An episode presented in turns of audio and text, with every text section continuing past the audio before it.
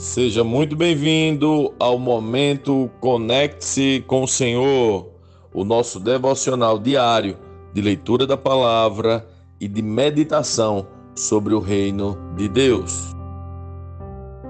Hoje a leitura fica no capítulo 11 do Evangelho segundo Marcos. Vamos juntos? Quando já se aproximavam de Jerusalém, Jesus e seus discípulos chegaram às cidades de Betfagé e Betânia, no Monte das Oliveiras. Jesus enviou na frente dois discípulos. Vão, aquele povoado adiante, disse ele. Assim que entrarem, verão amarrado ali um jumentinho, no qual ninguém jamais montou. Desamarrem-no e tragam-no para cá. Se alguém lhes perguntar o que estão fazendo, Digam apenas: o Senhor precisa dele e o devolverá em breve. Os dois discípulos foram e encontraram o jumentinho na rua, amarrado junto à porta. Enquanto o desamarravam, algumas pessoas que estavam ali perguntaram: O que vocês estão fazendo desamarrando esse jumentinho? Responderam conforme Jesus havia instruído e os deixaram levar o animal. Os discípulos trouxeram o jumentinho, puseram seus mantos sobre o animal e Jesus montou nele. Muitos da multidão espalharam seus mantos ao longo do caminho diante de Jesus, e outros espalharam ramos que haviam cortado nos campos. E as pessoas, tanto as que iam à frente como as que o seguiam, gritavam: Hosana, bendito é o que vem em nome do Senhor. Bendito é o reino que vem, o reino de nosso antepassado Davi. Hosana no mais alto céu. Jesus entrou em Jerusalém e foi ao templo. Depois de olhar tudo ao redor atentamente, voltou a Betânia com os doze, porque já era tarde. Na manhã seguinte, quando saíam de Betânia, Jesus teve fome. Viu que a certa distância havia uma figueira cheia de folhas e foi ver se encontraria figos. No entanto, só havia folhas, pois ainda não era tempo de dar frutos. Então Jesus disse à árvore: Nunca mais comam de seu fruto. E os discípulos ouviram o que ele disse. Quando voltaram a Jerusalém, Jesus no templo e começou a expulsar os que compravam e vendiam animais para os sacrifícios derrubou as mesas dos cambistas e as cadeiras dos que vendiam pombas, impediu todos de usarem o templo como mercado e os ensinava, dizendo: As Escrituras declaram: Meu templo será chamado casa de oração para todas as nações. Mas vocês o transformaram no esconderijo de ladrões. Quando os principais sacerdotes e mestres da lei souberam o que Jesus tinha feito, começaram a tramar o modo de matá-lo. Contudo, tinham medo dele, pois o povo estava muito admirado com seu ensino. Ao entardecer, Jesus e seus discípulos saíram da cidade. Na manhã seguinte, quando os discípulos passaram pela figueira que Jesus tinha amaldiçoado, notaram que ela estava seca desde a raiz. Pedro se lembrou do que Jesus tinha dito à árvore e exclamou: Veja, Rabi, a figueira que o Senhor amaldiçoou secou. Então Jesus disse aos seus discípulos: Tenham fé em Deus. Eu lhes digo a verdade. Vocês poderão dizer a este monte: Levante-se e atire-se no mar. Isso acontecerá. É preciso, no entanto, crer que acontecerá e não ter nenhuma dúvida em seu coração. Digo-lhes que, se crerem que já receberam qualquer coisa que pedirem, em oração lhes será concedido. Quando estiverem orando, se tiverem alguma coisa contra alguém, perdoem-no, para que seu Pai no céu também perdoe os seus pecados. Mas se vocês se recusarem a perdoar, seu Pai no céu não perdoará os seus pecados. Mais uma vez, voltaram a Jerusalém, enquanto Jesus passava pelo templo. Os principais sacerdotes, mestres da lei e os líderes do povo vieram até ele e perguntaram: Com que autoridade você faz estas coisas? Quem lhe deu esse direito? Jesus respondeu: Eu lhes direi com que autoridade faço essas coisas se vocês responderem a uma pergunta. A autoridade de João para batizar vinha do céu ou era apenas humana? Respondam-me. Eles discutiram a questão entre si. Se dissermos que vinha do céu, ele perguntará por que não cremos em João. Mas será que ousamos dizer que era apenas humana? Tinham medo do que o povo faria, pois todos acreditavam que João era profeta. Por fim responderam: Não sabemos. E Jesus replicou: Então eu também não direi com que autoridade faço essas coisas. Lendo este capítulo de hoje, nós precisamos responder como Cristo lê esse texto o que aprendemos nele e que aplicações práticas esse texto deve trazer para as nossas vidas.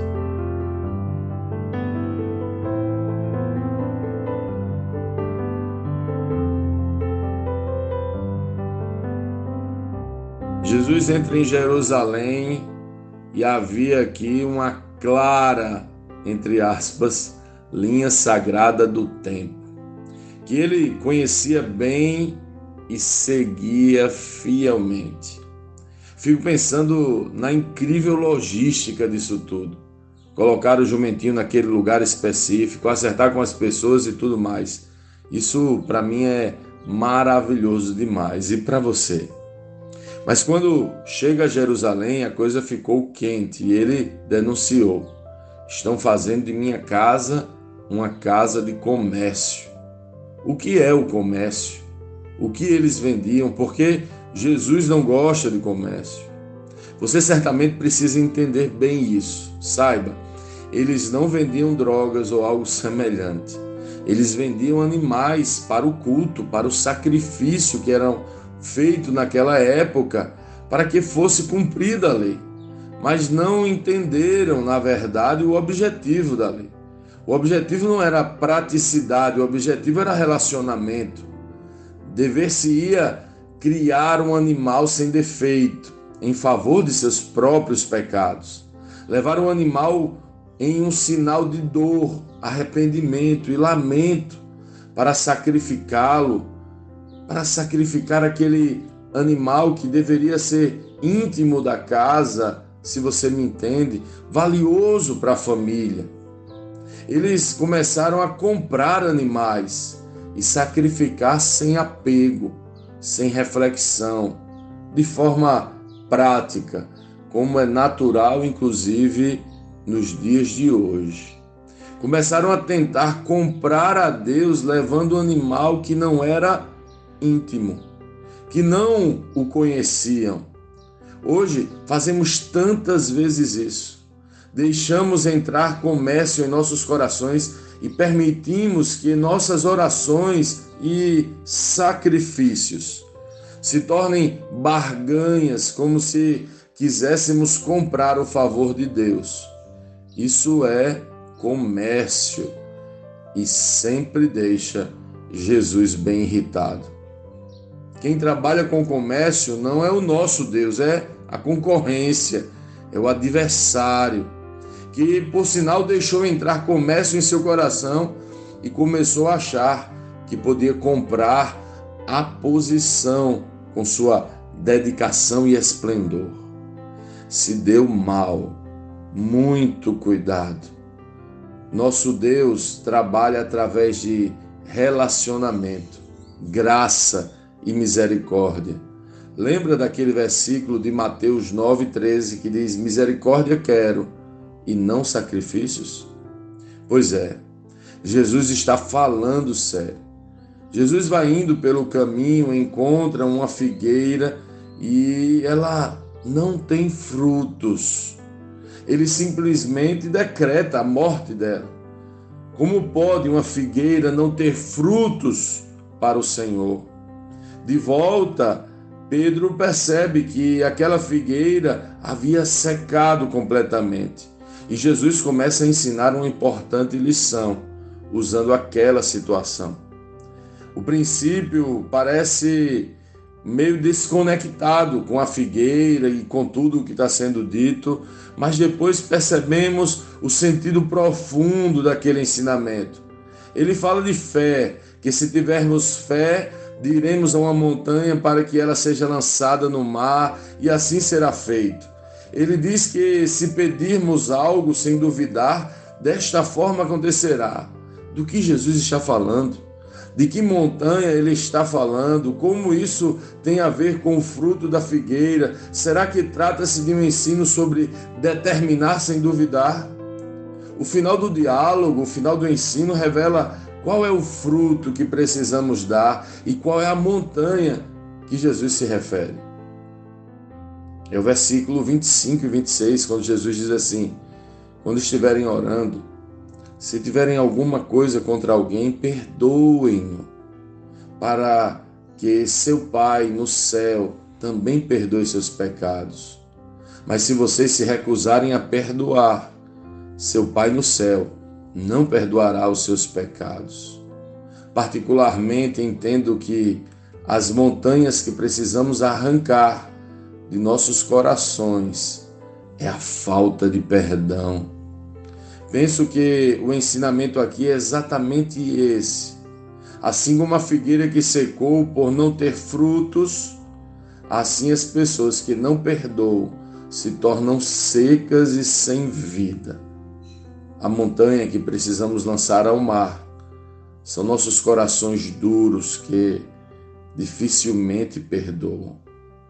O fruto que precisamos produzir de pronto e a qualquer hora é o perdão, pois a qualquer hora o Senhor passará e verá se só temos folhas ou se verdadeiramente temos frutos.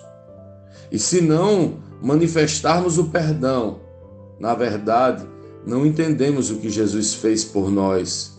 E por isso estamos distantes de receber o nosso próprio perdão. Sim, é necessário fé para perdoar. Não é necessário que o outro reconheça e se arrependa, é necessário fé. Fé em quem? No outro que nos ofendeu? Com certeza não. Fé em Jesus naquele que nos amou. É porque ele nos amou que devemos amar. É porque ele nos perdoou que devemos perdoar. É porque ele pagou nossas dívidas que perdoamos as dívidas daqueles que nos devem. Pense sobre isso e não seja a figueira sem frutos. É muito perigoso.